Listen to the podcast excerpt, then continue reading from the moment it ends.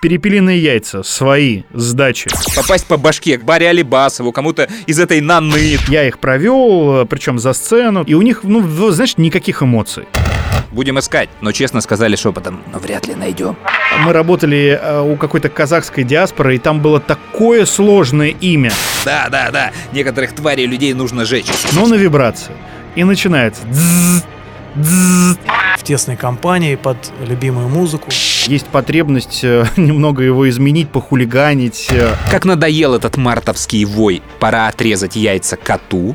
Я буду всегда до последнего защищать своих близких, жену, детей, даже если они не правы.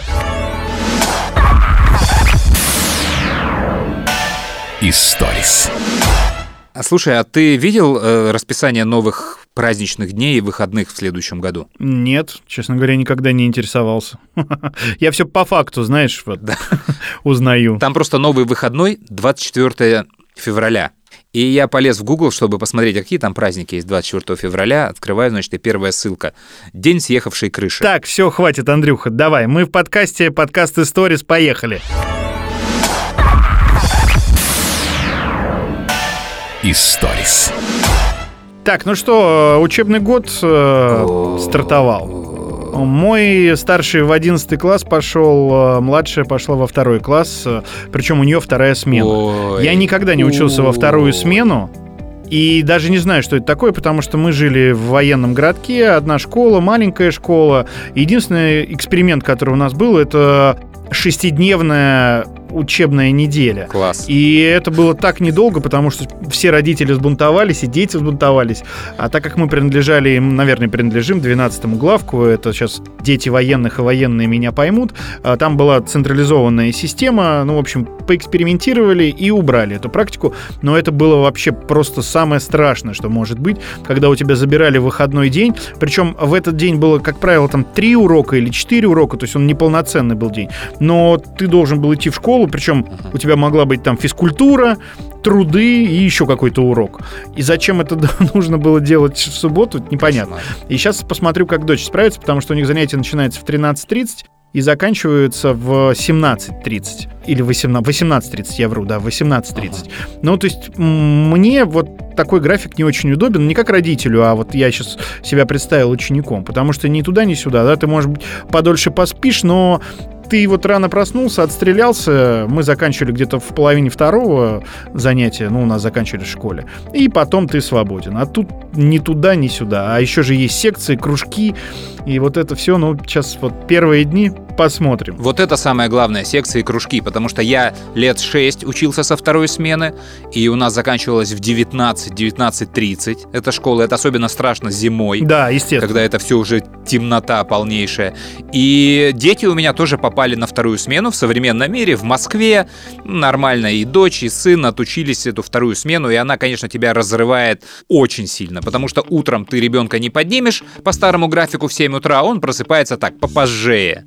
Остается крайне мало времени сделать уроки, а самое страшное это секции, потому что все секции, музыкальные школы, театральные студии, они все заточены под абсолютно нормальный график. После школы дети начинают заниматься, то есть после обеда. И нету этих секций в 10 утра, в 9 утра, в 11 утра, все. И ты либо договариваешься на индивидуальное посещение, там какие-то уроки, но вот если у тебя была футбольная секция, все, ты с ней прощаешься. Ради тебя не перенесут занятия футбольной целой команды на 10-11 часов дня. Это, это, конечно, полная задница.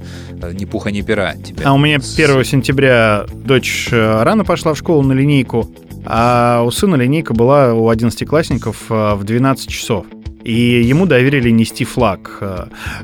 И я ему звоню где-то в 11.30, а он сонным голосом отвечает, алло. Я- Я говорю, сынок, здравствуй, 1 сентября сегодня. Он говорит, ты сейчас флаг нести должен через 30 минут. Сейчас, сейчас, сейчас, встаю, встаю, встаю, встаю, вот сейчас. Вот сейчас, пап, прям уже умываюсь и иду. Я говорю, ну, смотри сам. Но вроде успел. А еще из смешного, 1 сентября, э, так как у меня жену выгнали из э, родительского чата сына, А, ага. одиннадцатиклассников. Ну, давно она там с кем-то закусилась по поводу цветов на 1 сентября и кого-то пос- послала прям в чате, ее удалили. А у дочки она состоит в чате, и там 1 сентября, ну, помимо каких-то организационных вопросов, приходит сообщение в чат, она мне показывает. Перепелиные яйца, свои, сдачи, 150 рублей десяток. И началась, началась дискуссия на тему того, что это вам не Авито, это не барахолка, мы тут серьезные вещи обсуждаем. В общем, человек, который прислал, а это был папа, видимо, ну, потому что там мужчина сообщение прислал, ну, папа кого-то из э, второклашек, и он удалил это сообщение. Но э, никакой реакции, э, ну, в смысле, да, нам интересно, давайте мы купим, э, не было. Ну, по крайней мере, в чате. Только все его там э, оскорбляли, презирали и пытались напомнить ему, что это вот серьезный чат, а не барахол. У меня в прошлом году самое страшное было, я что-то рано-рано утром просыпаюсь. Ну как рано, для меня всегда рано. Вот в 8.30 уже занятия в школе идут, для меня это еще рано. И там валится какое-то сообщение с утра, и я его сквозь сон открываю, смотрю, и там написано «Андрей Борисович, э, ваш Василий, Степан, Ксюша и кто-то там еще э, сегодня съели мой подарочный букет, и остался вопрос, где чай. Надеюсь услышать от вас ответ. Себя съели букет, где чай? Ага, ладно, я еще посплю и вечером ве- вернусь к этому вопросу. И днем потом выяснится, что какой букет вы съели, какой чай. А там оказалось, что это сладкий букет был какой-то, знаешь, там что-то. Я не знаю, как это выглядит. В общем, там был какой-то букет, который можно было сожрать. То ли из конфет он был, то ли еще из чего-то. И, и чайные пакетики были. Вот. Ну, чай они, конечно, жрать не стали. А чай, а, чай, как выяснилось, они домой принесли. И он маме подарил. Пакетики, вот, говорит. Я добыл в школе чайные пакеты. И э, это все мы потом, ну, разобрались, все получили по башке. Но утром, знаешь, представь, ваши дети съели букет. А, хорошо, ладно, нормально выросли, ребята. У нас, э, знаешь, перед 1 сентября, там, за неделю в эфире была тема, даже не тема, ну и потом она переросла в тему. Э, Новость была, э, взяли интервью у преподавателей, у учителей, как они относятся к подаркам на 1 сентября. И там э, трудовики говорили, что почему существует стереотип, и нам все дарят алкоголь. Многие женщины-преподаватели говорили о том, что цветы оставляют в учительской или выбрасывают даже. Да ты что? А Многим, а, да, дарят э, сертификаты, которые не очень э, нужны. Ну и такой, знаешь, был э, очень, ну, на мой взгляд, эмоциональный и искренний разговор. И если его резюмировать, то вы дарите нам говно на 1 сентября. Лучше сэкономьте наши деньги. Вот это да. Ну и там целая дискуссия получилась, кто что дарит, э, и учителя тоже рассказывали свои истории. И, э, ну, родительские чаты, естественно, оживали. А у меня папа учитель, если вдруг кто не знает, э, он мой классный руководитель с 5 класса по 11 класс. И он, ну, когда ему дарили цветы на 1 сентября, всегда их передаривал коллегам, женщинам. А так как мы жили в закрытом городке, и у нас там тогда еще не было и ни цветочных магазинов, да и сейчас нет, а, ни возможности их где-то купить. Поэтому цветы дарили самые простые с огорода. Практически у каждого второго был огород, ну и это были банальные такие цветы. И все ученики там любого класса были с одинаковыми цветами. Вот. И просто их потом в охапками сгружали, в учительской они стояли, и домой он, он цветы не приносил. Хотя он проработал в школе больше 35 лет.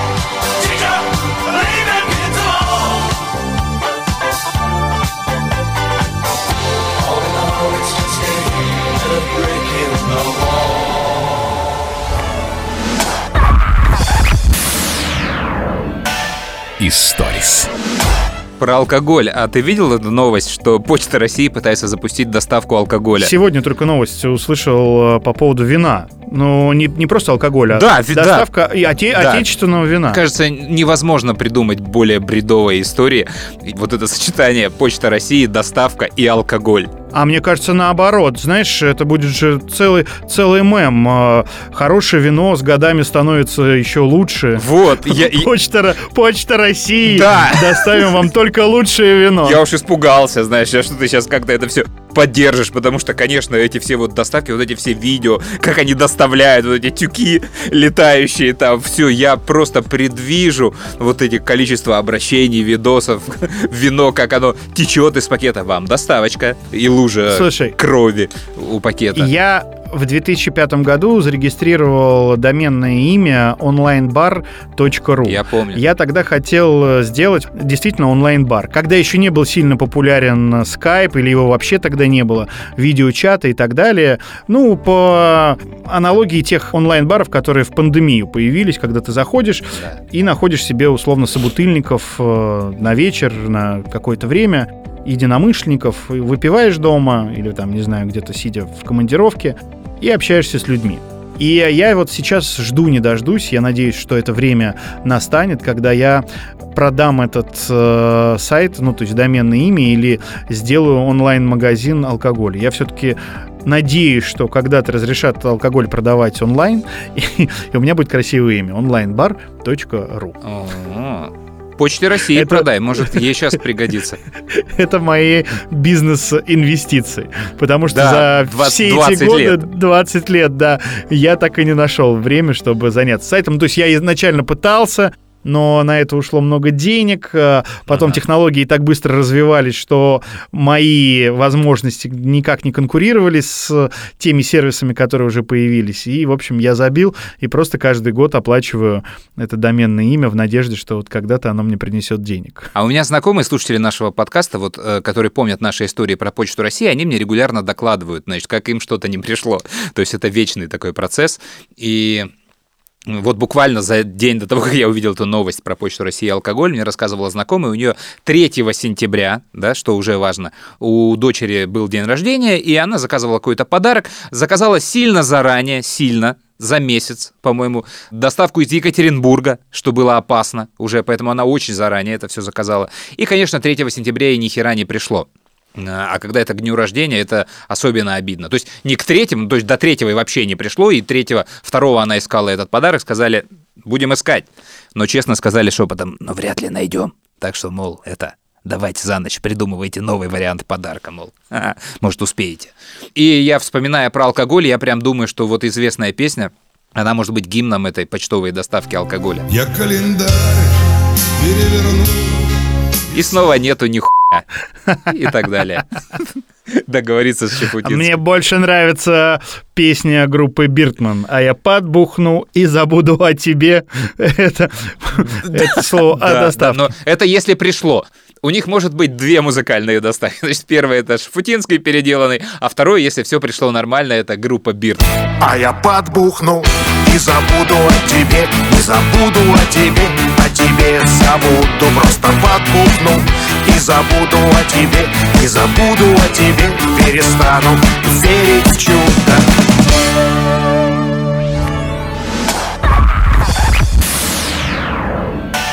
Историс. Слушай, по поводу 3 сентября. 3 сентября э, проходил фестиваль в легендарной Горбушке, куда нас позвали утренние шоу-подъемники вести. Ну, собственно, этот фестиваль. Фестиваль русского рока. Алиса была там э, хедлайнером. Ну, там много кто выступал. Анимация, Пилот, Мордер, Мара, FPG, там три сцены были, уличная, акустическая и основная сцена, и мы ее вели. Причем мы долго договаривались, знаешь, они пытались со всех сторон зайти на каждого из ведущих, торговались. В итоге вышло, что в принципе, мы все проиграли. Я сейчас про ведущих, э, потому что по отдельности мы стоили в три раза дороже, и они были согласны. А по факту мы там отработали за один гонорар, но это сейчас не важно. Как неважно, по-моему, очень смешно. И 3 сентября так получилось. У нас была встреча одноклассников. Это не какое-то вот э, масштабное событие и не заранее сильно запланированное. Просто там один из моих одноклассников и друзей детства, который живет в Брянске, сказал, я хочу приехать 3 сентября на День города в Москву погулять. А оказалось, что День города перенесли еще на неделю, но он все равно 3 сентября приехал. И пять человек, э, которые живут в Подмосковье и в Москве, э, наших одноклассников, э, встретились. Причем я не знал, что буду вести этот фестиваль. Мы заранее договорились, у меня в баре 15.00 3 сентября встретиться. И, естественно, я в последний момент слился, потому что у меня была работа. И я им говорю, приезжайте на фестиваль. А они такие, да ну, концерты все эти ваши, там, Алисы, там, никого не знаем, никого не хотим слушать. Мы лучше там посидим в кабачке где-нибудь побухаем. И важным э, моментом было посещение Красной площади. Вот как раз моим одноклассником, который, его Леха зовут, э, приехал из Брянска. Вот. Его провезли там Красная площадь, Поклонная гора, ВДНХ, ну вот все вот это. Он э, отчитался фотографиями и приехал в бар. И первое сообщение в 15.00 который я от него получаю, нихуя себе у тебя тут цены, мы уходим. Я им говорю, ребят, ну я сейчас угощу там вот, ну, ну это Москва, там туда-сюда. А они говорят, Игорь, да мы могли в Брянске, ну, за одну бутылку водки, которая у тебя здесь стоит, ну, там, целый день пить э, и с закуской, да, а у тебя тут такие цены. Ну, в общем, я их там чем-то угостил, ну, практически всем. И они все-таки решили, так как я допоздна работал на фестивале, ко мне приехать. И приехали всей этой гурьбой. Я их провел, причем за сцену, туда-сюда. И у них, ну, знаешь, никаких эмоций. Ну, то есть у любого человека, ну, я думаю, у поклонника нашего радио, то есть э, такая экскурсия вызвала бы, ну, кучу эмоций. А они такие, ну да, ну, а вверх они еще выпившие были, ну да. А это кто, Кинчев? А, это Алиса, да? Ага. А это кто? А, ага. а вот это ФПГ это что? Я говорю, это группа FPG. А, классно. И э, кульминация была, они вот были ровно, знаешь, минут 5 или 7. Я их вот поводил, поводил, и они говорят, слушай, мы поехали дальше ты, если там силы будут, приезжай, мы в какой-нибудь сейчас найдем кафе, а время там уже часов 10 э, вечера, и ты туда к нам... На Курском вокзале. Да, и ты туда к нам приезжай. И Леха, вот, который мой э, близкий самый, ну, один из самых близких друзей детства и одноклассник мой, он говорит, а можно мне какой-нибудь плакат с автографом? Я говорю, какой группы? Он говорит, да все равно, ну, просто чтобы я в Брянск привез плакат.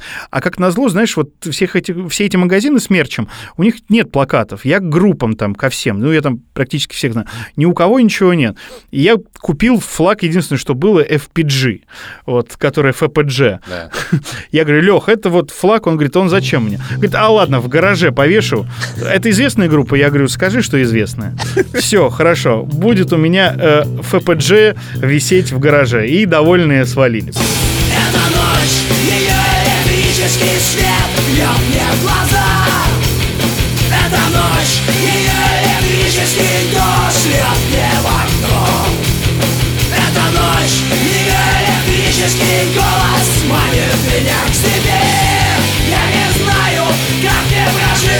Следующий день?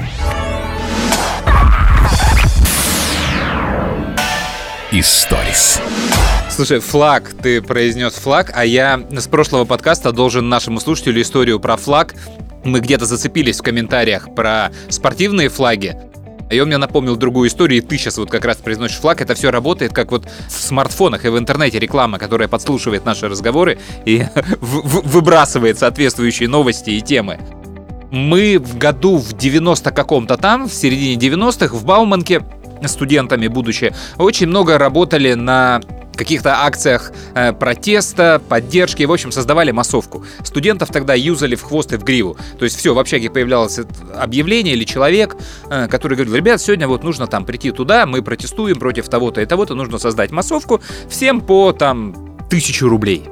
Одна из первых таких акций знаменитых была это молодежные протесты э, студенческие по поводу низкой стипендии как раз. Это было все на Горбатом мосту у Белого дома. И э, по легенде туда должны будут прийти все вузы, все со своими плакатами, и мы должны протестовать против стипендии, потому что какая стипендия? На что тебе хватает стипендию?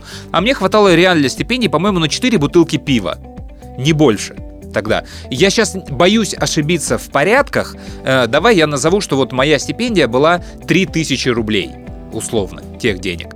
Все, ну, конечно, э, это все за, да, мы бесплатно готовы против этого протестовать. Мы, конечно же, все пойдем. Значит, в день назначенный собирается Бауманская диаспора студентов. Это тысячи людей. Они идут от всех общак, просто и мы приваливаем к этому Белому дому, и понятно, что из Бауманки самая большая армия людей потому что их реально несколько тысяч. А дальше стоят разные кучки из других вузов, и мы, значит, идем, значит, бороться, чтобы нам повысились 3 э, тысячи наших рублей. И первые, кого мы встречаем, это стоит кучка студентов, то ли из губки, из ганга, ну, нефтяники, короче, их там человек 15, и они стоят с плакатом «Верните нормальную стипендию».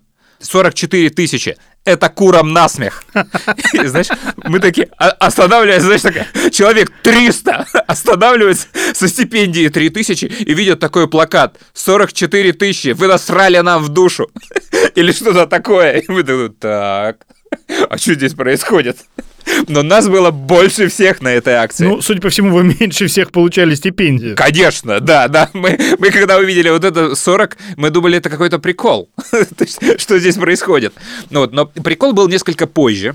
Потому что ну, то ли в это лето, то ли в следующее, неважно. Та же самая система, нам, значит, э, объявление или человек какой-то был, сейчас не вспомню, говорит, смотрите, ребят, Сегодня нужно вечером прийти на Тверскую к памятнику Юрию Долгорукому. Там, значит, будет некое мероприятие. Один очень известный депутат, который борется за права студентов, за новые общаги, он там вот будет выступать, и нужно просто его поддержать. Вы согласны? Там, да, мы говорим, конечно, согласны. Смотрите, значит, все, приходим, тем, кто пришел, значит, э, им по 500 рублей, тому, кто будет держать флаг, э, по 800 рублей. Э, Ну, конечно, я захотел держать флаг, ну, все захотели держать флаг. Приходим мы, значит, к этому памятнику. Флагов было немного, флаги были какие-то странные. Э, Если я правильно его помню, это был такой синее полотнище, и через него косой белый крест от угла в угол, который его рассекает. Белые такие две полосы. Все, значит, мы стоим, курим там, кому флагов хватило, те счастливчики. Прячемся в тени этого памятника. Долго нас мариновали там около часа. Вдруг команда идет. Ребята, ребята, построились, построились, все, быстро, он идет. Все, мы выстраиваемся около подножия этого памятника. Мы флаги, значит, задний ряд. Э, те, кто без флагов, они как фотография, значит, такая несколько ступенек каскада образуют впереди толпу. И приветствуем, приветствуем нам команду, аплодируем. Все, мы аплодируем, машем флагами, значит, сильно не обращая внимания. В этот момент из ресторана Арагви, который находится там же, на этой площади, выходят группа Нана, Барри Алибасов, Лидия Федосеева-Шукшина, Панкратов Черный и, в общем, какая-то банда стампа. Они, значит, подходят к нашей толпе, встают, значит, на фоне, за ними пресса бежит, и они начинают фотографироваться. Так, все, пару фоток там, это. Мы как бы из заднего ряда, понимая, что происходит, что перед нами какая-то группа Нана, мы, значит, начинаем этими флагами туда херачить, знаешь, через наших ребят, чтобы попасть по башке какой-то там Барри Алибасову, кому-то из этой Наны, там, главное, Лидию Федосееву Шукшину не задеть. Ну, в общем, нажи- начинаем э, выражать свое отношение к этому, к нам подбегают какие-то там э, профорги, кто-то там еще, значит, забирают флаги, некая потасовка. Ну, в общем, все, мы разбредаемся, а я флаг каким-то образом свой не отдал. И не знаю почему. То ли я убежал, думал, драка и месиво будет палка еще, древка была хорошая, пригодится. Вот, и я его принес в общагу. И вечером на каком-то канале, я, к- к- вот какая была вероятность, что мы попадем на выпуск этих новостей? Видимо, канал ТВ-центр, потому что вряд ли это показывал Первый канал. Он, значит, сообщает э, в новостном репортаже, что сегодня э, состоялось вручение каких-то там орденов дружбы Москвы, каких-то орденов Барри Алибасову, группе Нана, та-та-та-та-та-та. Э, на выходе из ресторана после вручения Барри Алибасова группу ожидали толпы поклонников. И показывают, значит, нашу вот эту вот толпу с флагами, как они идут к этой нашей толпе, как мы неистово машем этими флагами, приветствуем группу Нана и так далее. Конечно, когда мы уже били палками, ну, флагами это уже не показывали, и, но выглядело это все очень здорово, что я стою с флагом и приветствую своих любимых Нана, Алибасова, Панкратова Черного и прочую банду.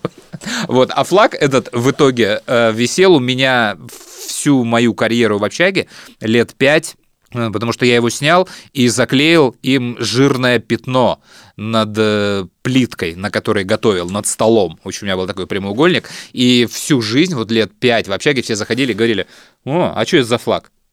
И кто в географию уходил, кто, кто в футбольные, значит, флаги уходил. А я говорил, это флаг московских профсоюзов как мне и было сказано, собственно, когда мне этот флаг вручали. И я до сих пор не знаю, есть ли у московских профсоюзов какой-то флаг, есть ли вообще организация московских профсоюзов. По-моему, их расформировали уже, Да, все ну, профсоюзы. Может быть, я не знаю, и был ли тогда у них этот флаг, но вот висел он у меня очень долго, и надо посмотреть, может, даже сохранилась где-нибудь фотография какая-нибудь из этой комнаты. Так что вот так вот я однажды был фанатом группы «Нана». Где ты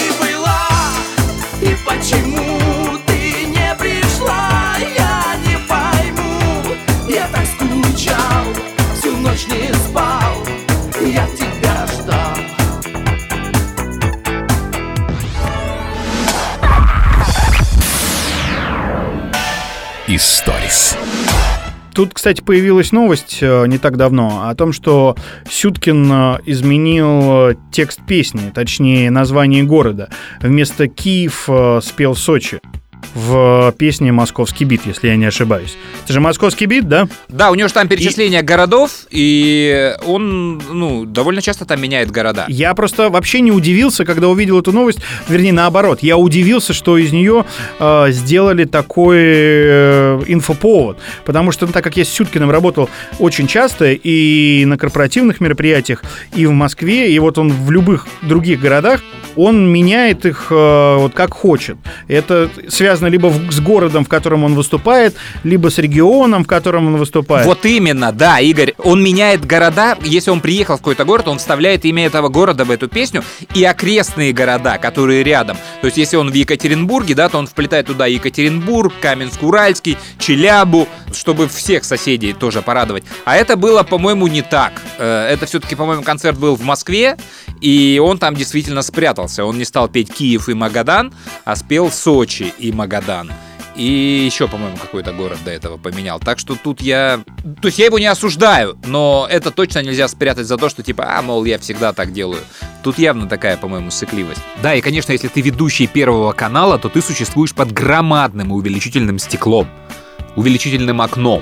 Поэтому тут риски понятны. Ну, директор его прокомментировал именно так тоже. А я, э, кстати, вспоминая, вот сколько раз мы работали с ним на юбилеях, э, он э, всегда вместо, конечно, Вася вставлял имя юбиляра. Юбиляра, да, да. Конечно, Игорь, там да да там, или, конечно, Андрюха, Да. там да причем даже там, если не складно получалось, но самое смешное было, когда мы работали у какой-то казахской диаспоры, и там было такое сложное имя. Я вот все думал, как он его вставит, и вставит ли, и он все равно умудрился как-то его так разделить на слоги и и, в общем, это было достаточно, достаточно органично и в ритм. И я так понимаю, что, может быть, у него есть какая-то заготовка, или они с музыкантами иногда репетируют. Они как-то вот, ну, как будто растянули, Ага. знаешь, вот песню, чтобы он успел это имя органично вставить. Валера это умеет, конечно. Ты, ты не представляешь, как у меня малый ненавидит эту песню, Вася. Да, как я примерно ненавижу Ирину Аллегрову. Привет, Андрей. Вот так же он у меня, конечно, Вася не любит, потому что все родственники, все, ну мы же с того поколения, то есть все знают эту песню и периодически ему, конечно, Вася. А еще, конечно, когда он приезжает в город Владимир к бабушке, то бабушка каждый раз острит стиляга из Москвы. И он прям а, а, до дрожи. Был какой-то анекдот смешной на эту тему из серии, когда там пассажирка Наташа только успокоилась в самолете, перестала петь песни и танцевать. К ней подошла стюардесса по имени Жанна. Историс. Две минуты Просто э, потому что... э, с Валерием Сюткиным. Приступим к новостям. Именно 1 августа все начинается у нас с 1 числа. Было осуществлено введение одной из мер кампании по борьбе с пьянством и алкоголизмом. Собственно говоря, это была инициатива правительства во главе с Михаилом Сергеевичем Горбачевым. Спасибо, Михаил Сергеевич. Как это проводилось? Повышением розничных цен на алкогольные напитки и снижением цен на отдельные виды товаров народного потребления. Вот такую пользу они решили осуществить. Уважаемые члены правительства, бесполезно закручивать гайку, обеспечивающую подачу алкоголя для нашего народа. Лучшая борьба с алкоголизмом – это повсеместная его реклама. Именно так можно отбить охоту русскому человеку пить. Потому как случаев, связанных с алкоголем, столько, что они могут украсить любую программу. Нашу программу сегодня украсит случай о том, как одного из товарищей, нарушившего спортивный режим, приятели несли домой. И когда внесли они его в темную парадную его собственного дома, он попросил их, откройте, пожалуйста, дверь, ребяточки мою, закиньте меня домой, а дверь захлопните, ключи возьмите с собой, а завтра на работе я у вас их и возьму. Успел сказать он и отрубился. Так они и сделали. Дверь открыли на ощупь, вбросили его в квартиру, дверь захлопнули. С утра на работе товарищ не появился. Взволнованные коллеги решили набрать его домашний телефон и сообщили жене, что ее доблестного супруга на работе не наблюдается. На что она сказала, что и дома он тоже не появлялся с вечера. Но на всякий случай она решила посмотреть и, открыв дверь, просто поймала мужа, который впал в квартиру в спящем состоянии. Оказывается, у товарища дверь была двойная, И когда в темноте его соратники закинули в квартиру, до места назначения он не долетел. Просто они его зажали между дверьми, так он там всю ночь и проспал до утра. Историс. Две минуты За чашечкой чая и не только. с Валерием Сюткиным. И про растянул песню, слушай, про московский бит, э, вот как завязалось сейчас точно как директ подсказки. А, Я недавно шел в метро, заходил, а я на ВДНХ живу, и каждый раз, подходя к метро, я прохожу вот аллею уличных музыкантов. И если еще года три назад а, они выставлялись, вот несколько команд, прям с барабанами, там все, с усилителями, и они так делят аудитории, знаешь, чтобы расстояние, чтобы звук не мешал, не накладывался, и э, играют для своей аудитории, то сейчас эти все музыканты размешаны не установками и барабанами, а людьми с комбиком и с мобильным телефоном. Он просто у него, значит, все минуса записаны в телефон, он врубает с телефона в комбик э, минусовку, а сам с микрофоном э, просто фигачит кучу песен. Поэтому там только голос нужен. И вот таких сейчас море. И я шел э, мимо, и там один самый популярный исполнитель фигачил как раз песню «Московский бит». И перед ним стояли два алкоголика, уже конец дня, это был все, они уже все, видимо, отметили. Они э, рубились под эту песню, но их особенно веселило, и я не понял, как он это сделал. У него работал луп из э, московского бита как раз с фрагмента перечисления городов. Минусовка. Но он на это дело для этих чуваков импровизировал просто на ходу вот из того, что видел. И их веселила каждая фраза. Видео и кино. И они вдвоем. Класс, еще давай, еще. Пиво есть и вино. И они, о, все, класс. И они периодически пих- Фристайл. пихали ему деньги, да. А он прямо на ходу, значит, вот такси и метро. Он, он реально смотрел по сторонам, что вижу. Туалет и говно. А, они, по-моему, в этот момент упали. И э, уходя, э, я уже так, ну, знаешь, спиной слышу, он выдал «Пацаны и бухло!» И мне кажется, они в этот момент умерли, а ему в стакан там по 5 тысяч, наверное, уже полетело. И вот он там реально минут 7 работал просто на этих чуваков. Мне кажется, он там кассу сделал, кассу. Потому что они реально стояли с, с наликом, и каждую вот строчку, которая им нравилась, они ему оплачивали. Но я не понял, конечно, я потом в метро уже спустился и думаю, а как он этот луп-то сделал, чтобы у него вот только вот эта вот строчка гонялась? Как-то хитро. Это не, точно была не постановка, но как-то вот прикольно. Киев и Магадан Пенза и Ереван Над страною звучит московский бит Историс. Слушай, а я так понимаю, что ну сейчас э, замена слов в своих песнях на концертах это вообще тренд. Причем э, кто-то прячется, а кто-то наоборот стремится быть лучшим учеником. Ты вот видел Шахрин дядя Вова поменял в э, песне «Не спеши» две строчки? Да, да, видел. У меня даже есть э, прямая речь дяди Вовы. Можно прямо сейчас ее поставить. Всем привет. Многие обратили внимание, что на последних концертах в песне «Не спешит нас хоронить» появились новые слова. Ну вот, по-моему, недели три назад, перед одним из концертов, я ночью проснулся от того, что я... Ну, то есть мне приснилось, что нужно поменять в третьем куплете две строчки. По щекам хлещет лоза, возбуждаясь на наготу. Нужно поменять на другие. Теперь этот куплет звучит так, что не спеши закрыть нам глаза. Мы и так любим все темноту, а по утрам в поле роса, и мы с тобой останемся тут. Я не знал, для чего в этой песне появились слова про хлещущую лозу и наготу. Точно так же я не знаю, почему в этой песне появились эти слова. Но пусть будет так. По крайней мере, когда мы сейчас поем, нам всем нравятся эти слова, и как-то у песни появляется немножко другой смысл, и он чуть-чуть лучше попадает в наше нынешнее время. Потому что мы с тобой останемся тут. Вот такая история, так что не удивляйтесь. То есть, еще раз, если кто-то не разобрался или не услышал, в песне «Не спеши» Группа «Чаев» на концертах теперь вместо строчки «А по щекам хлещет лоза, возбуждаясь на наготу» поет «А поутру в поле роса, а мы с тобой останемся тут». И я, честно говоря, не знаю, зачем это. Ну, мне кажется, что за столько лет существования этой песни и любой другой песни, любого хита у артиста есть потребность э, немного его изменить, похулиганить, э, ну, потому что, ну, устает он петь одно и то же столько лет. И я вижу только в этом э, повод менять строчки в самых главных своих хитах. Хорошо, а, смотри, но ты же понимаешь, что это непростое изменение, потому что надоело. Это все в контексте песни «Я остаюсь». Блин, останемся тут. В чем героика-то поступка, кстати? Вот что останемся тут? Вот у тебя есть возможность уехать за границу или эмигрировать? Нет, у тебя ее нету, я уверен просто.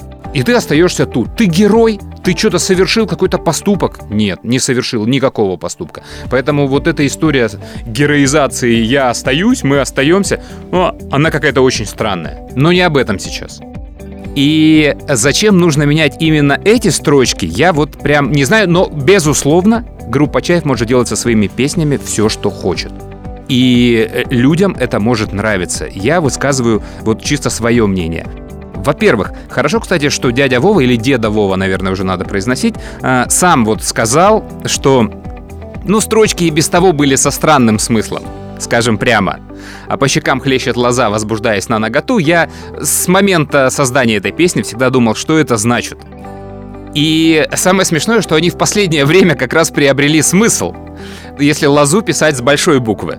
Потому что Юрий Лоза со своими комментариями по любому поводу да, в сети очень часто выхватывает вот этот вот комментарий. А по щекам хлещет лоза, возбуждаясь на наготу. И это прям очень круто туда подходит. Просто надоело уже. Реально, под каждым постом лозы есть кто-то, кто пошутит эту шутку. Так вот, возвращаясь к этим строчкам, они хоть и бессмысленные, но красивые. Лоза, нагота, это, в этом есть какая-то поэтика. Но поменять глаза, роса, темноту, останемся тут, это просто обидно и печально для ну, самого Шахрина. Э, нет, это обидно и печально для меня по отношению к Шахрину, потому что это какой-то шаг не то что назад, это какой-то прыжок назад. И я боюсь, что это вот, ну, знаешь, я раньше сталкивался с этим только с режиссерами, как уходили из профессии режиссеры, э, заканчивались, вырабатывались. То есть последние фильмы Гайдая, Дерибасовская и Брайтон Бич, это же ужасно. Последние фильмы Рязанова, начиная от старых кляч, это же боль. Меньшов, Ширли Мыр, Ширли. И теперь, похоже, к этому рубежу приходят музыканты. Я не могу по-другому это объяснить. То есть начинаются какие-то жизнь бобра, начинается какая-то «с тобой останемся тут», «роса». Мне это чертовски обидно. Я фанат э, фильма Ширли Мырли, как ты знаешь, и мне безумно Не нравится. об этом речь, Мне Игорь. безумно нравится на Дерибасовской хорошая погода. И я уверен, что еще у группы Чайф и у дяди Деды Вова э, будут песни. Просто э, я имею в виду песни хорошие, народные, любимые. Ты не представляешь, э, вот удивительная вещь. Я был на огромном количестве фестивалей, на огромном количестве сольных концертов группы Чаев. И вот когда была песня про барабан, я и Бобра тоже думал, ну что такое? И ты не представляешь, что творится в зале с людьми, когда они подпевают этой песни. Ну вот просто такая эволюция группы. Я думал, что это просто проходная песня. А она стала настолько народной, и настолько люди реагируют. Вот сейчас все те, кто был на концерте группы Чаев, ну, я думаю, вот за последнее время, когда слышали эту песню, они поймут, о чем я говорю. Плыл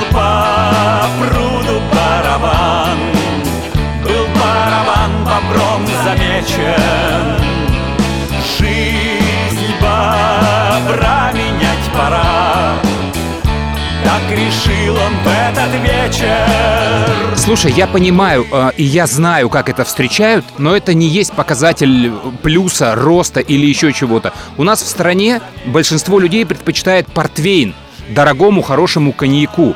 К этому не надо стремиться. И если дядя Володя начнет петь какие-то вообще там русские народные песни, это вообще люди там умирать будут в восторге. Ты же помнишь Дельфина, да, когда он там на срыве на каком-то, э, на концерте спел «О, как похож ты, тающий снег», и весь зал ему ответил «Своим коротким существованием». И он им дал «Чё ж вы пи***те, что вы «Ласковый май» не слушаете?» Это вот так работает. Поэтому, да, ради бога, я понимаю, что толпе нравится, но мне хотелось бы какого-то творческого роста. Но, повторюсь, все имеют на это право. И коли ты уже, ладно, сводишь это все к шутке, то еще раз повторю, что можно было бы придумать что-нибудь получше. И хочу передать, пользуясь случаем, Владимиру Шахрину, Владимиру Бегунову, всем другим э, участникам группы «Чаев» привет от э, квартета «И» и их старой рубрики «Черновики». Наши черновики. Из архивов нашего радио. Черновики группы «Чаев» к песне «Не спеши». Строка. А по щекам хлещет лоза Возбуждаясь на наготу Варианты. А по щекам хлещут коней, чтоб проверить зубы во рту. А под ногами болото да пни, ведь мы с тобой заблудились в лесу. Наплевать, что Макдональдс ушел. Будем докторскую есть колбасу. А я выпил немного вчера, это чувствуют все за версту. Как надоел этот мартовский вой, пора отрезать яйца коту. А в огороде блеет коза, еще не знает, что завтра к столу. Когда на разогреве лоза, то нелегко придется юту. Ударил дождь, гром и гроза, придется вылезти из-под кусту. А в сапогах преет кирза, ох, тяжело шагать солдату. И лишь конечным вариантом стало точно найденное. А по щекам хлещет лоза Возбуждаясь на наготу Наши черновики. Историс. Ты знаешь, продолжая тему уличных музыкантов, э, так как ты давно работаешь на станции метро Новокузнецкая, а у меня там находится бар, но ты в одну сторону выходишь, э, а я в другую, туда по Пятницкой дальше иду. И там вот на этой площади, возле этого круга у метро, э, часто выступают уличные музыканты. Причем там есть одно место такое самое цивильное, есть чуть подальше, там на лавочках э, место, ну, видимо, чуть похуже или там э, не так заметно, потому что там трафика меньше. И там всегда играют разные музыканты. И я обратил внимание на одного парня, мне очень нравилось, как он играл. Я даже подумывал его пригласить в бар, и все начиналось с того, что у него была шляпа, да, куда бросали деньги. Потом у него появилась просто картонка от руки, написан номер для перевода Сбербанка, да. Э, то есть э, не номер карты, а номер телефона, потому что карта долго выводить, вот. Потом я в какой-то момент э, обнаружил, что у него терминал банковский для оплаты. Я не знаю, как там можно, наверное, на ИП оформить. То есть у него реально терминал. и Люди подходили, прикладывали карту и, э, соответственно, оставляли ему деньги. Ну, он действительно классно пел. И тут буквально на днях я иду, а у него QR-код. Знаешь, как в красном-белом. Сейчас же, ну, бесконтактной оплаты уже нет, и многие карты не работают. И ты наводишь QR-код, и он тебя в твой мобильный банк перебрасывает, и ты любую сумму, которую хочешь, э, собственно, отправляешь э, по этому счету. И я думаю, ничего себе, чувак современный, как развивается. И я даже не поленился, подошел, сканировал этот QR-код, отправил ему 100 рублей просто за вот развитие уличной музыки. Поддержал. И я такой был не один. А он поет песни Цоя, Чижа, Высоцкого. Ну, такой вот наш. А, причем у него гитара акустическая, гармошка, маленький комбик. Ну, все это достаточно классно выглядит э, и уместно. Но вот это вот взаимоотношение прохожих и уличного музыканта денежное. Вот эволюция меня порадовала. Меня это поразило, знаешь, в прошлом году в Питере, потому что там в троллейбусе, не в маршрутке левого там ИП а, Асланян какого-то там, знаешь, а вот в номерных троллейбусах и автобусах рейсовых, а, там можно оплатить переводом а, водителю. А, ничего себе. Меня убило не это, меня убили контролеры, которые жулили какого-то там чуваков, каких-то двоих. Чуваки говорили, что а у них нету штраф, нет денег заплатить штраф, у них только этот, э, карты, мобилы, и контролеры сказали, ничего, нормально, короче, есть номер мобилы, на который можно перевести штраф, и пацаны, и складяли их к тому, чтобы пацаны скинули им денег на какой-то там номер телефона для перевода штрафа. Я не знаю, работает ли это официально, но я точно это заметил. Мне нужно было ровно, мне мне лениво было по Невскому пройти две остановки, и я просто сел в троллейбус и проехал. Вот и сразу попал вот на это шоу. Поэтому я с тех пор помню, о, как шагает эволюция штраф, можно контролеру на мобильник скинуть. Питер, покажи язык! Питер, покажи язык! Питер, покажи язык! Питер, покажи язык!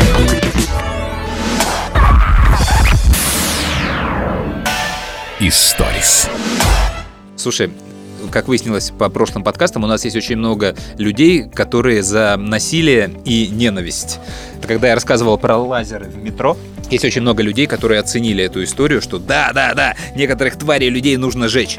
И вот для них у меня новая э, мишень — это люди в театре, которые сидят там с телефонами и не выключают эти телефоны. Я опять был на спектакле, там, по-моему, в театре Фоменко, и, знаешь, в тишине, там, на самой важной сцене, когда полная сцена актеров, вдруг у человека в третьем ряду не просто начинает звонить телефон мобильный, э, стандартный, там, Nokia, Apple мелодии, а, конечно же, какой-то авторской мелодии, которая сопровождается еще именем абонента. То есть, знаешь, во время сцены там дын дын дын дын Оля! Оля! Да. Оля!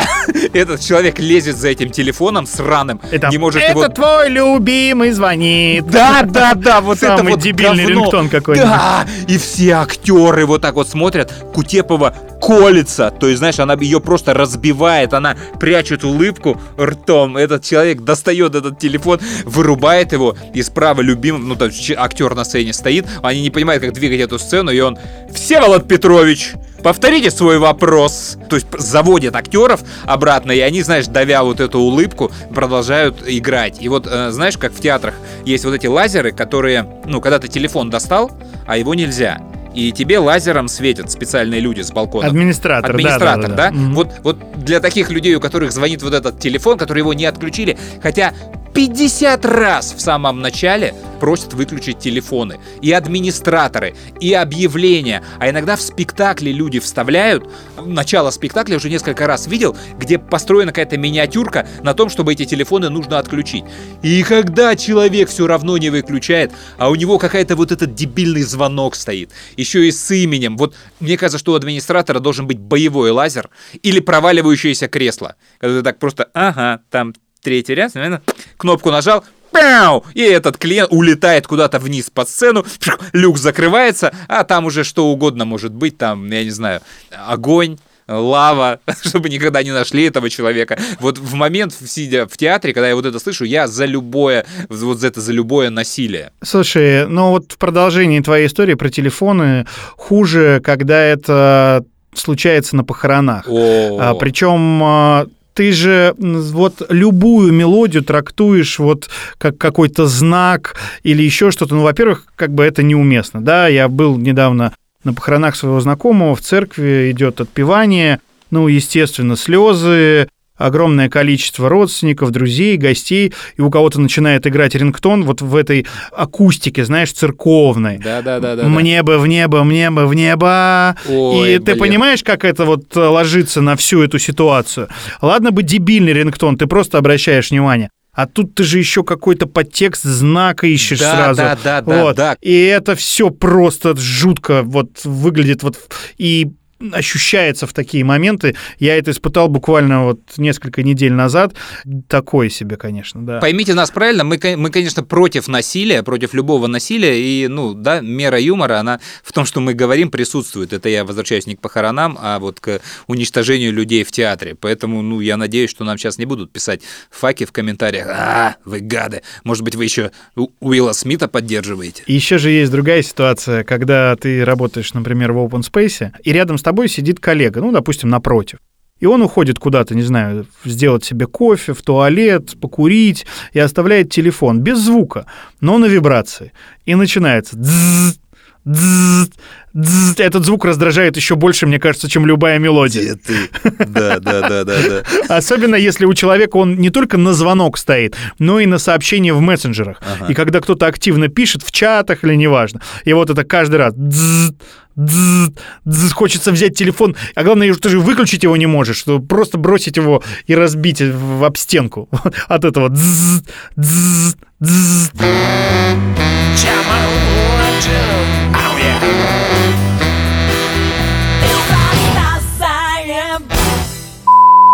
Слушай, а вот я вспомнил про Уилла Смита на Оскаре. Мы же не обсуждали это в подкасте. Помнишь, когда он дал по щам э, Крису Року Да, за то, помню, что... помню. Если кто не, не знает во время... Вдруг не знает, хотя прошло уже больше полугода, на церемонии Оскар в этом году Крис Рок э, пошутил про жену Уилла Смита, которая много лет борется с облысением.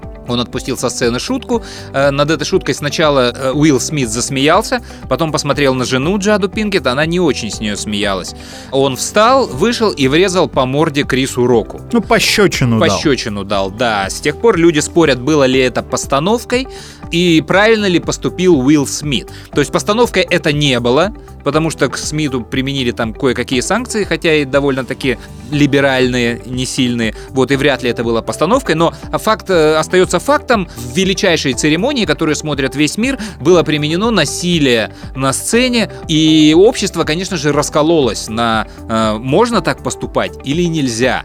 И здесь, конечно, ну, громаднейший да, подтекст у этой истории — это вступился за женщину. Вот ты как считаешь, ты за Уилла Смита или против? Я за, я за, Ты я за, сразу да? был То есть за. в тебе играет... Хотя Крис Рок потом, потом, не на сцене, а потом повел себя тоже достойно.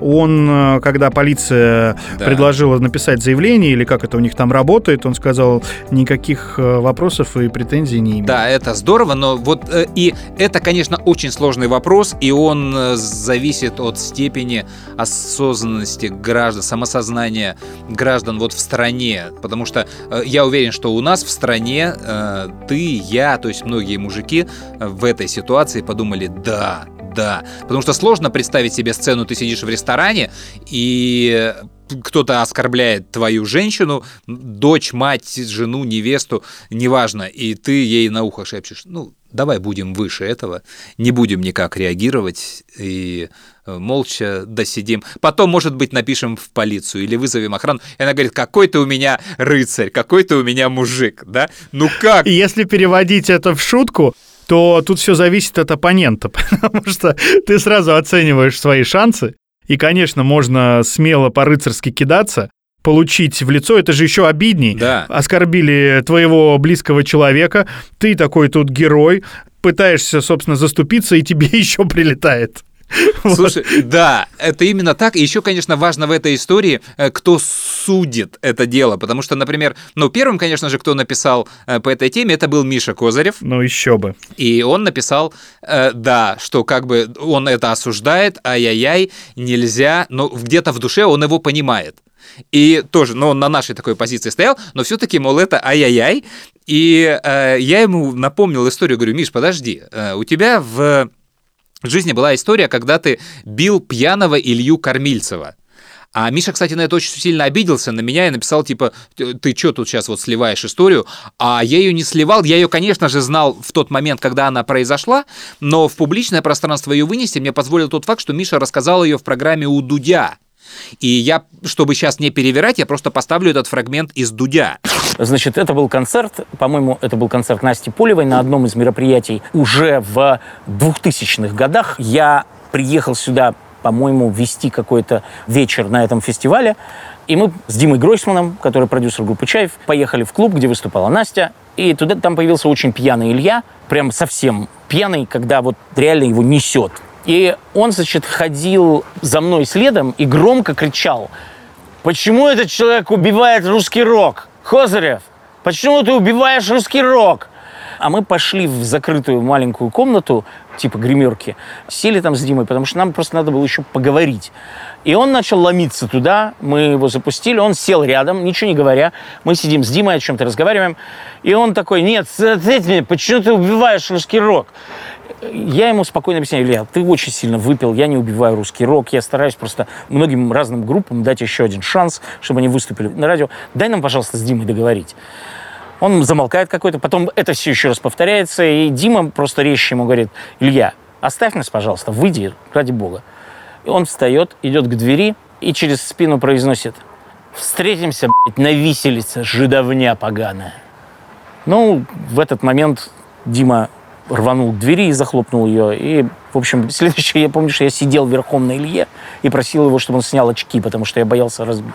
А, ты Очки. пошел чистить ему лицо. Да, Дима первым удар нанес, я вторым, и мы его просто... Ну он же пьяный, Миш. Ну, такие вещи нельзя просто... Ну, Это не вопрос, пьяный или не пьяный.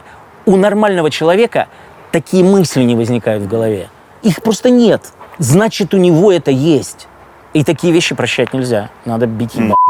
И вы завершили процесс? Нет, нет, там ворвались уже security, значит, нас- меня тащили, его подхватили под усы, и он, когда выходил, орал, остановите его, он убьет русский рок. Дальше возникает всегда у меня одно и то же. Когда происходит такая катастрофа, и мир с портретом какого-то человека, которого я любил, раскалывается и осыпается, дальше ты сталкиваешься с вопросом, а как дальше слушать его песни? И как дальше слушать эту музыку? И в его случае это мне абсолютно не помешало. Я Ты про- продолжаешь я считать продолжаю- его великим русским поэтом? выдающимся, я бы так сказал. Выдающимся русским поэтом. И вот на мой вопрос, а чем ваша история отличается от Уилла Смита, ну, за, за вычетом того, что это было не в прямом эфире, Миша сказал, что мы закрыли дверь, и этого никто не видел. Это меняет дело, Я говорю, конечно. «Миш, это Да, а, а били мы вообще за святое. Я говорю, гуманный то есть- подход. Да, то есть я говорю, Миш, смотри, э, твое категоричное суждение о том, что никакое насилие ни в каком виде не допускается, а тем более от звезд, да, оно тут же спряталось у тебя за несколько «но». За некоторые вещи бить все-таки можно, в частности, если это вот оскорбление по национальному признаку за расизм. А если ты закрыл дверь, и никто не видит, что ты этим занимаешься, а не в прямом эфире, то это, в принципе, тоже можно. И, видимо, тяжесть э, этого э, проступка, она даже обнуляет то, что человек был в жопу пьяный. Вот просто он был никакущий, да? Но на это вы его фигачили даже вдвоем не один на один, прям вдвоем его запинывали. Поэтому вот, ну как после таких историй, да, серьезно можно относиться к тому, что ты там не одобряешь э, поступок, э, вот такой вот поступок э, от звезды на телеэкране. Но главное у меня, знаешь, к этому пример, когда вот такое вот насилие, оно было в более чем в прямом эфире, и за это человек не раскаялся, это 2006 год, чемпионат мира и Зинадин Зидан и Матераца. То есть Зинадин Зидан вломил чуваку в нос, непонятно из-за чего. История эта так и не раскрылась, но вроде он как маму оскорблял. Мы это потом узнали. Человек закончил свою футбольную карьеру, но этому поступку аплодировал весь земной шар. И с тех пор сколько уже прошло, 16 лет, да, ни Зинедин Зидан за это не извинился, ни сборная Франции, то есть никто никак не покаялся. То есть вот, ребята, если э, некоторые обстоятельства и некоторые люди, звезды с особым статусом, то им, получается, все-таки можно. Не, ребят, мы так не уедем. Не может быть никакой усредненной линии, или должна быть четкая усредненная линия, но провести ее очень и очень сложно, потому что всегда есть какие-то нюансы, которые склоняют в одну или в другую сторону. Но, как сейчас принято говорить, это другое. Да, это другое, это другое. Ну, слушай, я, если там было все так, как рассказывает Зидан, то полностью на его стороне. И вообще, э, у меня позиция такая. Я буду всегда до последнего защищать своих близких, жену, детей, даже если они не правы.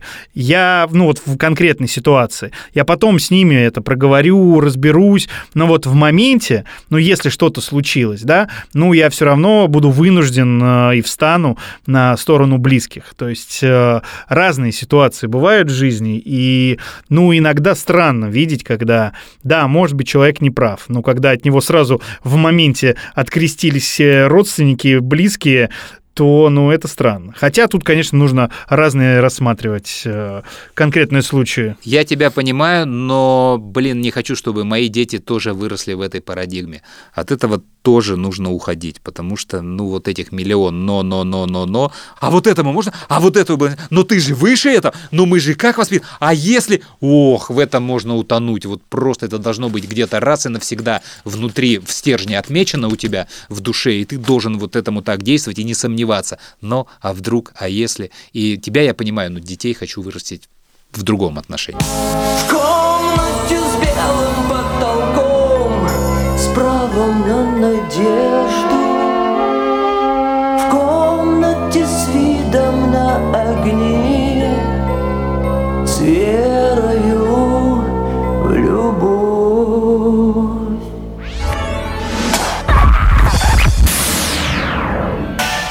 Историс.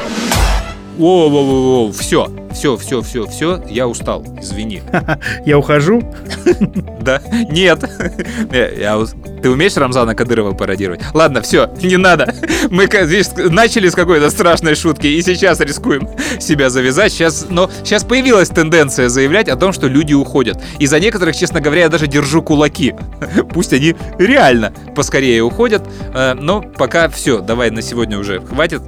Э, Всем спасибо. Все, счастливо, пока. Я теперь буду как ты. Прощаться коротко и лаконично. А, нет, я понял. Давай знаешь, что в конце сделаем? Давай-ка вырежем прощалку из нашего сайт-проекта «Фонотека», который мы с тобой в очередной раз попытались сделать в рамках нашего радио. Первый выпуск все уже пропустили, второй выпуск будет точно, а дальше пока непонятно. Но просто зафиксируем это в сторис, что мы с тобой попытались. Поэтому краду финал оттуда сюда. Ну и в конце хотите режьте меня, хотите проклинайте. Но, пользуясь эфиром, не могу не поставить этот трек в связи с трагическими событиями конца лета. И он сам, и его участники — это эпоха, пусть и в несколько вражеском для нашего радио формате. Если у вас не щемит сердце при этом номере, кем бы вы ни были, рэпер, металлист, рокер, ну не то чтобы щемит, но вот хоть какие-то там ностальгические чувства у вас не задеваются, то мне кажется, сердца этого у вас нет. Простите за резкость. Ну и поскольку песня уже последняя, вы можете просто на первых же нотах отключиться и вернуться к нам через неделю. А кому понравится, или он просто находится далеко от кнопки «Стоп» своего радиоприемника, тому респект, дослушайте. И мне кажется, настроение ваше улучшится. Да и трек сейчас по нынешним временам очень, мне кажется, важный и вновь актуальный. Это был очередной выпуск программы «Фонотека». Всем пока. Меня зовут Андрей Куренков. До следующей встречи. И как говорил один мой давний знакомый, хорошей музыки должно быть много. Счастье есть.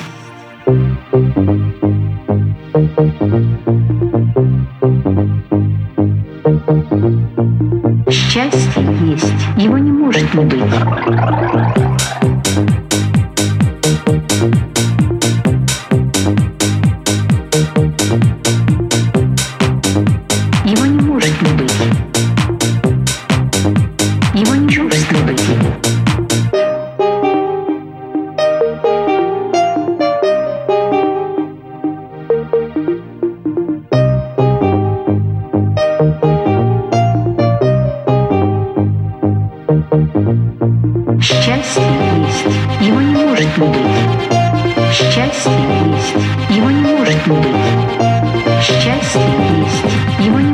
Не может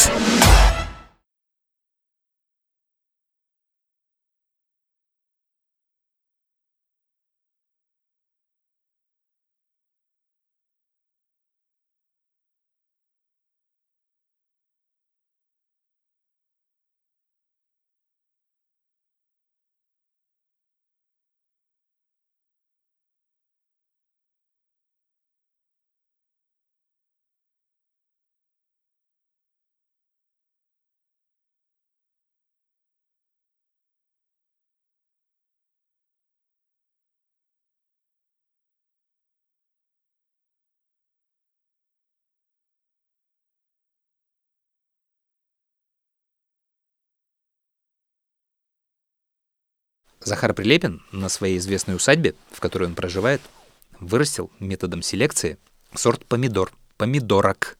Маленькие, красные и очень-очень патриотичные. Знаешь, как называется? Не, а, не знаю. Чичери.